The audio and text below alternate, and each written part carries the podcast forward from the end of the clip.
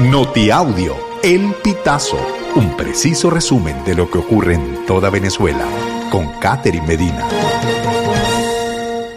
Saludos estimados oyentes. A continuación hacemos un repaso informativo por las noticias más destacadas hasta este momento.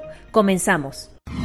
Tus contraseñas podrían estar en manos de hackers. Estos son los pasos para verificarlo. Las filtraciones de datos en Internet deben preocuparnos, ya que esto significa que nuestros usuarios, contraseñas y localización en sitios web están comprometidos y pueden terminar en manos de hackers y estafadores. Afortunadamente existe Havai Pond, una página web gratuita que indica qué datos de qué empresas han sido vulnerados. Lo único que debes hacer es introducir tu correo electrónico o teléfono con código de área en el buscador de la página y esta se encargará de buscar buscarlo en las bases de datos de las filtraciones. María Corina Machado tras debate. Candidatura opositora no la definirán cúpulas partidistas.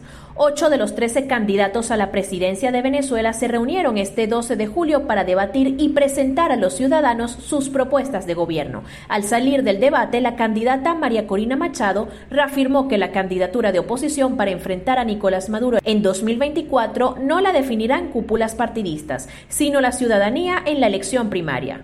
Nadie puede violar la voluntad de los venezolanos. Entonces, ¿para qué vamos a unas primarias? dijo la candidata de 20 Venezuela sobre considerar una sucesión de candidaturas.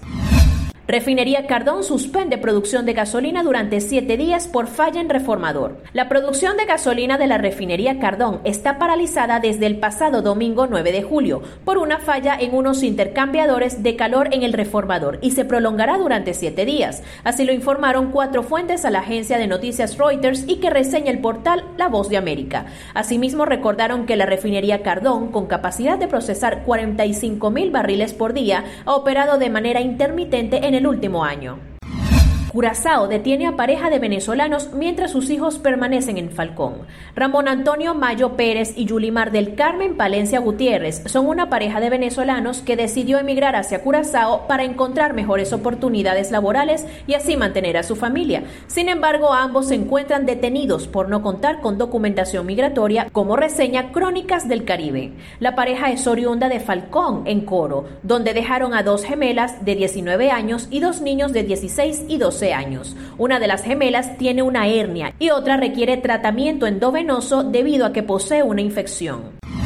Nueva York regala bicicletas a migrantes recién llegados. ¿Dónde buscarlas? Organizaciones no gubernamentales de Nueva York y la Oficina del Alcalde para Asuntos de los Inmigrantes celebraron un primer acto para entregar bicicletas a los inmigrantes recién llegados a la ciudad estadounidense, según reseñaron medios locales.